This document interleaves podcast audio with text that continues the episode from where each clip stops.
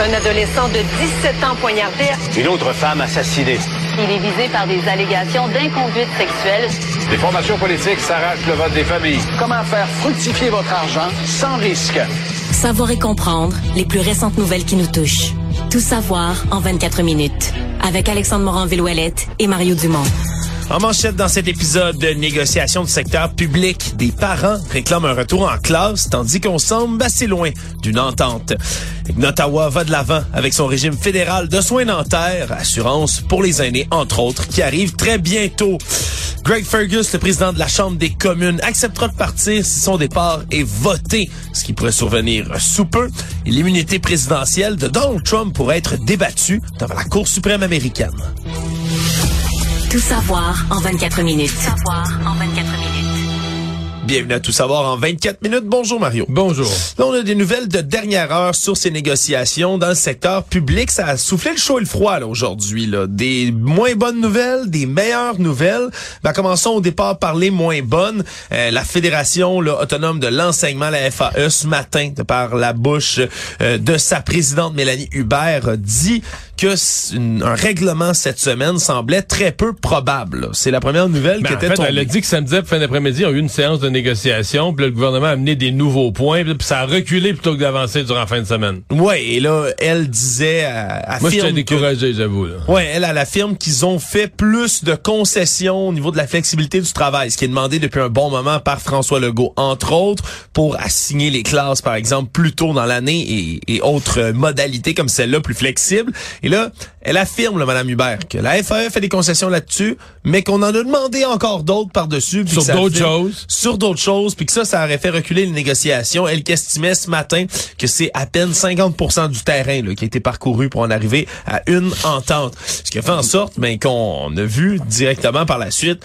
ben, des comités de parents, entre autres Mélanie Aviolette, qui est la présidente de la Fédération des comités de parents du Québec, faire une sortie aujourd'hui pour réclamer qu'il y ait retour en classe des enseignants, pas au moment où il va y avoir la conclusion complète, signature d'entente collective, mais plutôt avant. Elle dit qu'il faudrait qu'il y ait un moyen que les enseignants retournent en classe pendant que c'est presque réglé, qu'il reste quelques petits détails, qu'on continue à négocier ça, raison. mais que les enseignants soient quand même de retour dans les classes. Et là, il y a quelques minutes, Sonia Lebel dit négociation avec la FAE, c'est sur euh, sur X, sur Twitter. D'importantes discussions ont eu lieu et nous avons maintenant sur la table les éléments essentiels pour nous entendre. Malgré certains écarts, nous entrons dans une phase cruciale, ce fameux crunch. Nous entrons dans une phase cruciale qui nous permettra d'entrevoir une entente au bénéfice des élèves et des enseignants. Donc, euh, c'est vraiment là, le message de Sonia Lebel. C'est la première fois qu'elle prend la parole pour parler d'une phase cruciale de négociation. Elle avait dit quelques minutes avant, attention, là, malgré ce qui est véhiculé, j'assure aux Québécois que les équipes de négociation du gouvernement ne ménagent aucun effort aux tables. Les discussions se déroulent, bon, 24 heures sur 24, 7 jours sur 7 en continu, à tous les niveaux avec tous les syndicats. Ça, il y a un écart à ce que disent les syndicats et ce que dit le gouvernement là-dessus. Mais phase cruciale avec la FAE, en tout cas. Phase cruciale, moi, euh, dans mon langage à moi, ça veut dire que dans 24 heures, on a une entente. Je suis peut-être trop optimiste, mais quand on me dit ça, nous avons sur la table les éléments essentiels. Nous entrons dans une phase cruciale.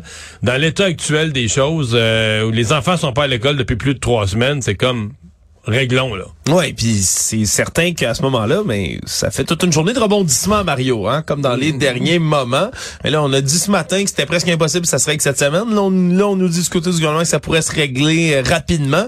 Ben, on a vraiment des nouvelles qui arrivent de tous les fronts. Là. Puis pendant ce temps-là, ben, du côté du Front commun, puis des grévistes du Front commun, on garde le cap sur une potentielle grève générale illimitée au mois de janvier, s'il y a rien qui se règle. Parce que là, c'est bien beau la FAE, puis on peut avoir des, des nouvelles de ce côté-là qui sont encourageantes de la bouche de Mme Lebel.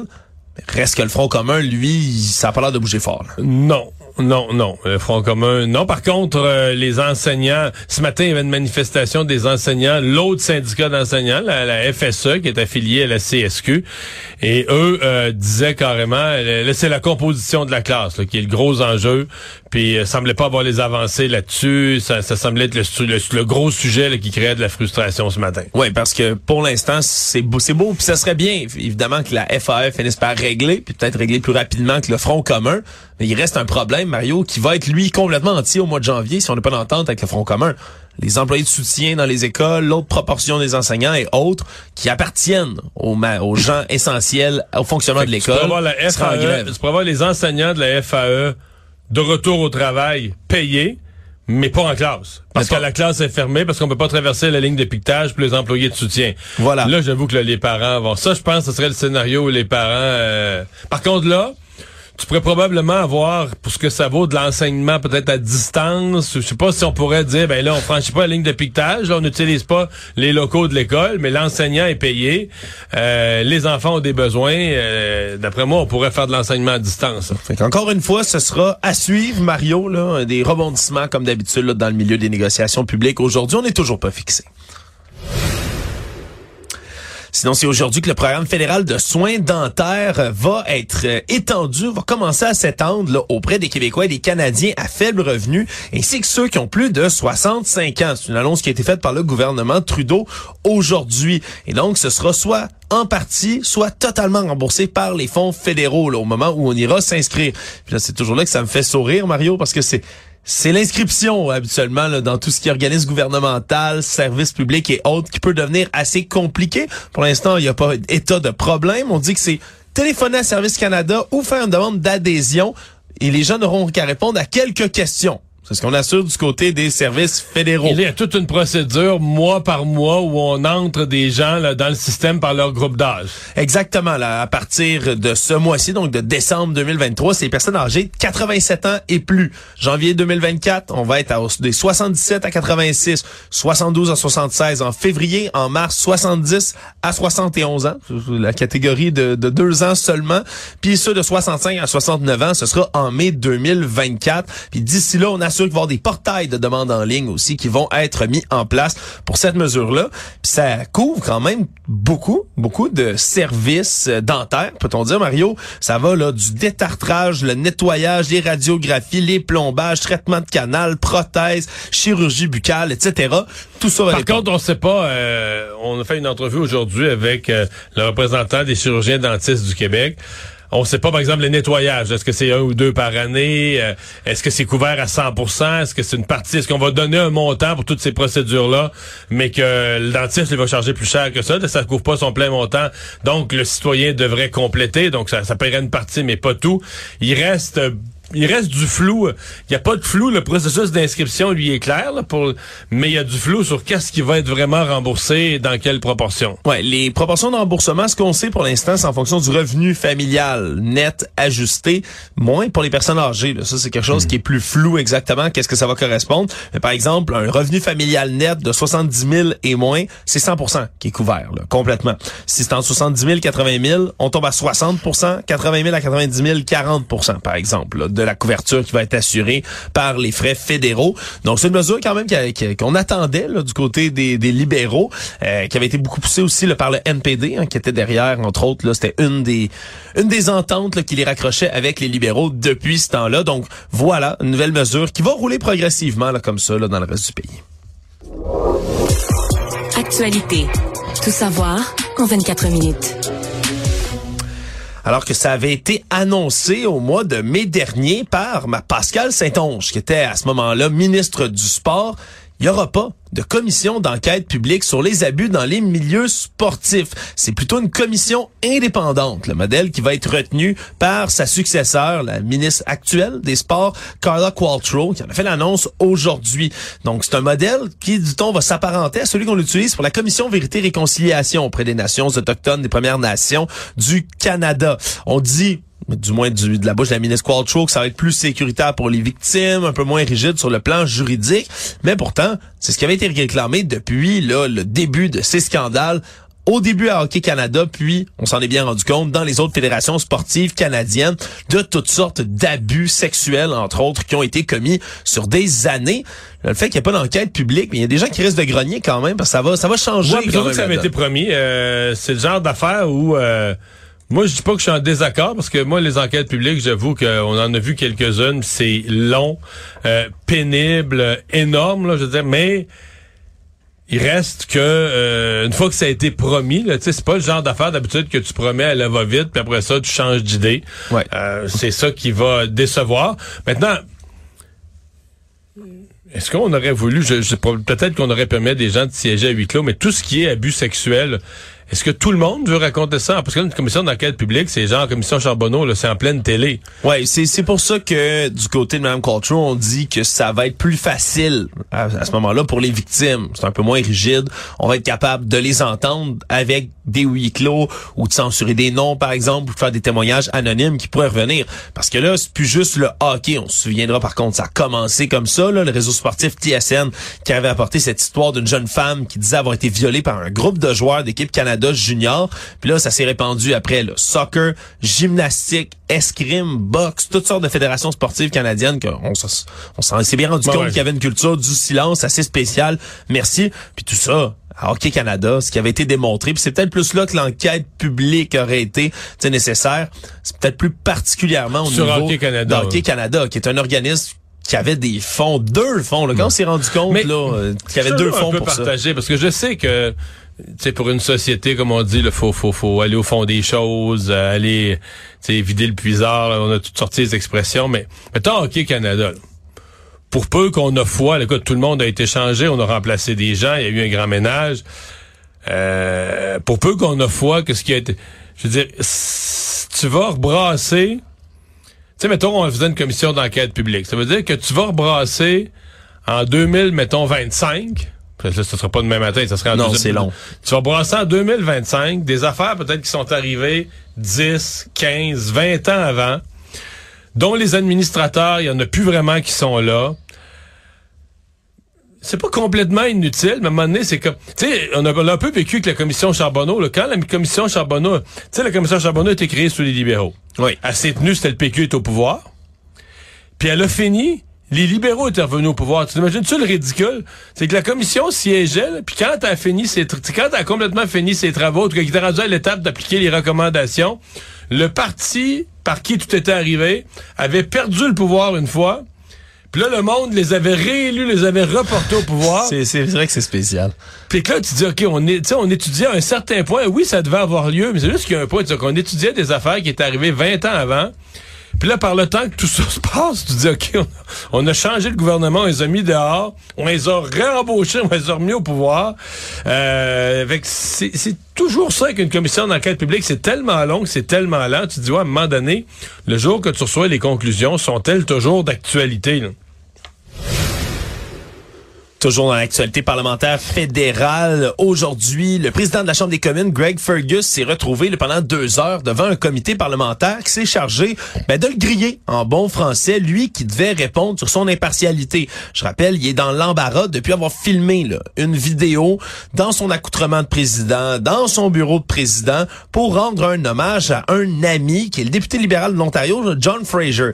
C'était une demande de la famille de M. Fraser de faire une vidéo comme celle-là pour l'honorer. Le problème, c'est que ça n'a pas été montré dans un dans Une un parti, de famille. une petite réunion de famille quelque part, mais plutôt devant le congrès du Parti libéral de l'Ontario, qui est un événement très partisan, alors que le rôle de- du président de la Chambre, c'est de ne pas l'être, justement, de ne pas être partisan pour être capable de bien gérer les débats en Chambre. Ce qui fait en sorte que là, ben, il, il est devant le comité parlementaire, et là, c'est ce comité qui doit déterminer s'il va y avoir un vote devant la Chambre pour le destituer, ce qui marquerait vraiment un événement exceptionnel dans Mais- l'histoire du Canada, ouais. parce que ça fait Mais- juste deux mois qu'il est là. ce que je comprends, c'est qu'il serait pas destitué parce que le NPD veut le maintenir avec les libéraux. Ouais, puis si ça, ça arrive, ben, si la majorité passe pas, il est pas Oui. destitué. Mais il n'est pas destitué. Il est dans quelle position pour présider la Chambre? T'es président, puis il y a un vote, là, puis il y a quatre partis qui votent. Ben, mettons cinq, ou mettons, mettons le Parti vert, je sais pas quel bar, je sais même pas quel bar ils sont là-dedans. Mais mettons quatre partis plus majeurs qui votent. Puis là, c'est 2-2, là. Tu sais, l'opposition officielle, le Parti conservateur puis le Bloc disent, on veut plus de ce président-là. On va te dire que ça te met dans une sérieuse position euh, pour présider la suite des travaux, parce que en fait, ça t'oblige quasiment à toujours leur donner raison à eux. Là. T'es, t'es- tu peux Pour comme- pas avoir l'air partisan. c'est ça, tu peux quasiment même plus être juste. Là. T'es comme euh, t'es comme le, le- le type qui arbitre une partie de hockey avec son fils qui joue dedans. T'es tout, non, mais t'es obligé d'être injuste envers ton fils pour pas pour, pas pas, te faire accuser, c'est ça, là, tu sais. Et que là, tu es obligé quasiment d'être toujours du bord du bloc ou du Parti conservateur, pas te faire accuser, de dire, bah ouais, on sait bien, on va là, il est puni. Fait moi, je, personnellement, euh, je vois pas où ce qui s'en va, je vois pas comment il peut rester président. Je trouve qu'il est dans une situation vraiment euh, intenable. Ouais, puis s'il quitte Mario, comme je le disais, ben, Non, deux- ce serait deux mois seulement après qu'il soit arrivé en poste, parce que deux mois plus tôt, qu'est-ce qui, qu'est-ce qui arrivait? Ben, c'est Anthony Rota qui a démissionné de son poste, je rappelle, après avoir là, demandé à- au Parlement d'acclamer ben, un ancien criminel de guerre nazi, ou du moins potentiel criminel de guerre nazi qui siégeait en plein milieu pendant la visite du président Zelensky. On l'oublie rapidement, mais c'était quand même tout un scandale, cette histoire-là aussi. Tout savoir en 24 minutes. Aujourd'hui que s'ouvrait l'enquête publique de la coroner dans la mort, le décès, mais surtout les circonstances entourant le décès d'Amélie Champagne, jeune fille de 22 ans qui est décédée en septembre 2022, qui s'est enlevé la vie. Ça a fait couler beaucoup d'encre, un peu plus d'un an ici au Québec, parce que cette jeune femme-là avait été admise dans un hôpital de Sherbrooke en grande détresse. Elle qui souffrait énormément des suites d'un diagnostic de la maladie de Lyme, de laquelle elle souffrait. Et là, ben, elle possédait pas d'adresse à Sherbrooke, mais plutôt une adresse montréalaise. Au moment donc elle est admise là à Sherbrooke, puis eux décident tout simplement de la transférer à l'hôpital Notre-Dame de Montréal parce que son adresse est à Montréal. Et là, entre les deux, entre le moment où elle arrive à l'hôpital de Sherbrooke et finalement où elle devait se rendre à l'hôpital Notre-Dame, elle décide tragiquement de mettre fin à ses jours. Et là, ben, c'est une enquête qui va se poursuivre là jusqu'à plus tard en janvier. On va tenter de comprendre comment ça se fait que le système a failli à Madame Champagne, mais surtout à sa famille. C'est son père, Alain Champagne, qui était présent ce matin, entre autres, pour mentionner que selon lui, c'est le système de santé qui a ni plus ni moins échoué là, pour préserver sa, Ouais, la vie de sa pas fille. juste, c'est pas juste un problème d'accès. Il va plus loin, c'est un problème de rejet. C'est les mots qu'il a employés. Je pense qu'il y a deux affaires là-dedans. Oui, il y a une affaire de santé mentale, euh, changement de région. Mais aussi la difficulté qu'ont tous les patients qui ont la maladie de Lyme à aller chercher du service tout court, à aller chercher de l'appui tout court. C'est une maladie mal comprise, euh, qu'une partie des médecins veut pas vraiment s'occuper. Euh, fait que c'est c'est comme deux phénomènes qui se rencontrent, mais c'est incroyable, la, tragédie. Puis Dieu merci que le, le coroner fait une enquête publique là-dessus. là. ça mérite ça parce que penser qu'une jeune femme comme ça s'est enlevé la vie dans ces circonstances-là, euh, c'est renversant, c'est gênant pour notre système une autre fois.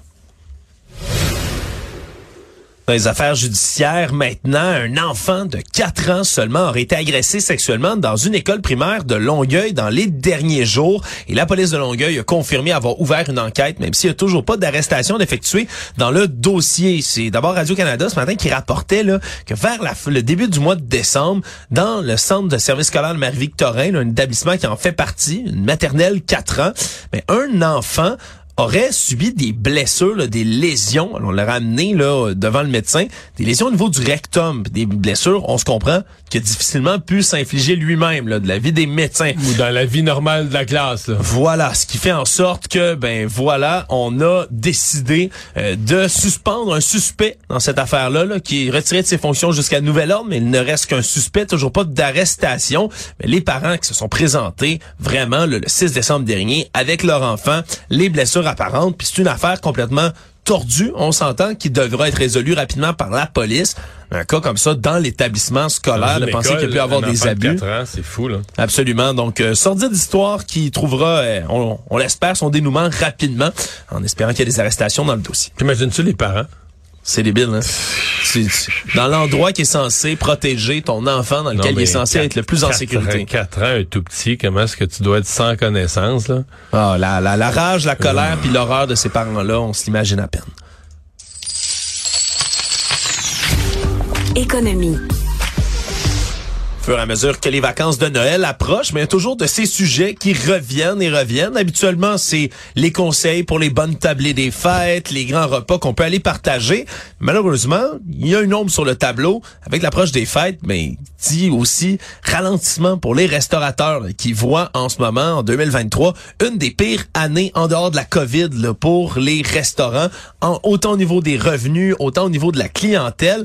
C'est devenu, Mario, l'espèce de, dualité difficile hein, milieu de la restauration. Parce que les restaurateurs, on veut les encourager, il y en arrache, qui ont de la difficulté à arriver. En même temps, aller au restaurant, c'est rendu tellement cher que c'est même la facture en tant que telle qui descend. Là. Selon l'Association Restaurant Québec, l'ARQ, mais entre juillet et octobre 2023, le montant des transactions là, réglées par carte de débit ou crédit, on s'entend, c'est rendu presque l'ensemble des transactions, ça a diminué de 5 à 10% par rapport au même mois l'an dernier, par exemple. là. Sans compter l'achalandage, là, juste les factures en tant que telles en moyenne. Mais l'achalandage aussi, semble-t-il, a nettement baissé dans plusieurs restaurants. Oui, puis particulièrement Montréal, situation qui est dénoncée là, avec les divers problèmes qu'on a énumérés dans les derniers mois. Là. Entre autres, les parcomètres qui sont rendus payants jusqu'à 23 heures, la construction au Mais centre moi, je pense qu'il y a tout ça à Montréal. C'est un contexte euh, aggravant. Mais moi, j'entends autour de moi des gens dire on va moins au restaurant. Point. là. Ben oui, ça coûte tellement cher. Ça coûte cher. Puis pas on va plus au restaurant. La plupart des gens vont dire on aime quand même ça, se gâter, mais tu sais, on va choisir, on va en faire une occasion, on va la mettre dans le calendrier, puis mais on va moins au restaurant, on va moins au restaurant spontanément comme ça, on va moins au restaurant, la décision de dernière minute, on va aller au restaurant. C'est comme euh, T'as comme un poids là, qui vient avec ça. Hey, ça va coûter, ça va coûter. On va au restaurant dernière minute, vite, vite, ça va coûter 125 piastres, tu sais. Oui, puis avec ça vient le pourboire, qui est de plus en plus élevé aussi. Non, c'est- il y, a- il y a toutes sortes de problématiques qui viennent autour d'aller manger au puis je dis restaurant. pas ça en, en reproche aux restaurateurs. Eux, ils vont dire, ben, ils sont frappés par à peu près les deux plus grosses affaires. Qu'est-ce qu'on, de quoi on parle depuis un an? L'augmentation des prix de la nourriture, puis les problèmes de main-d'œuvre. Fait que euh, les coûts de main-d'œuvre vont augmenter. Pour recruter du monde, faut que tu payes beaucoup plus. Puis les coûts de l'alimentation ont augmenté plus que tout le reste. Là. Oui, fait que tes prix vont augmenter, mais le problème, Oui. après ça, on peut pas blâmer non plus les consommateurs qui ont de la difficulté à arriver dans la vie, puis le restaurant, c'est censé du moins être un petit luxe, là, que tu te payes ou une petite gâterie pas ton repas euh, quotidien si on le veut. Donc ouais, il y a une espèce de dualité difficile autour là des restaurateurs qui s'inquiètent là, pour beaucoup, surtout le nombre de faillites qui est en augmentation le massive depuis un an. Et les experts disent que c'est pas fini. Voilà. Ils sont pessimistes pour l'année 2024. Ça pourrait être une l'hiver, là, après les fêtes, là, ça pourrait être une période. euh, surtout si c'est le fédéral, parce que le fédéral doit décider que pour l'instant, au 20, c'est-tu le 23, en tout cas quelque chose comme ça, là, le 20 quelques janvier, il doit rendre remboursables les fameux prêts de l'époque de la COVID, les prêts de la pandémie. Oh boy, ouais. Et si les restaurateurs euh, qui sont pas capables de commencer à, qui ont déjà pas capables de payer leur loyer, si en plus il y a ce prêt-là qu'il faut commencer à payer, ça risque de devenir euh, problématique. Le monde. Aux États-Unis, le procureur fédéral Jack Smith, c'est celui qui est chargé de l'enquête contre Donald Trump pour avoir tenté d'inverser les résultats de l'élection américaine de 2020, a demandé aujourd'hui à la Cour suprême de statuer en urgence sur une requête qui a été déposée par les avocats de l'ex-président M. Trump, une requête en immunité. Parce que les avocats de Donald Trump, en ce moment, disent que lui a une immunité absolue. C'est les termes qu'ils utilisent pour les actes qu'il a commis pendant qu'il était à la Maison Blanche. Parce que, certes, il y a une espèce d'immunité présidentielle qui existe aux États-Unis. Et là, mais la juge qui préside les débats de ce procès fédéral, elle a déjà rejeté cette requête en immunité qui avait été déposée en disant qu'il n'y a pas vraiment de texte qui, protège un président de cette manière-là. Le problème, c'est que là, on en fait appel et devant la cour d'appel, ça peut être très long sur ce jugement-là, de finir par statufier sur la chose.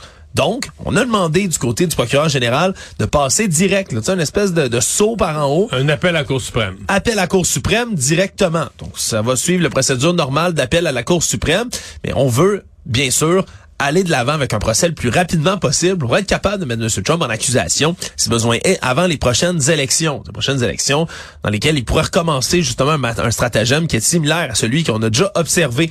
Donc, c'est vraiment là ce qui a été demandé aujourd'hui, à voir si la Cour suprême va donner suite.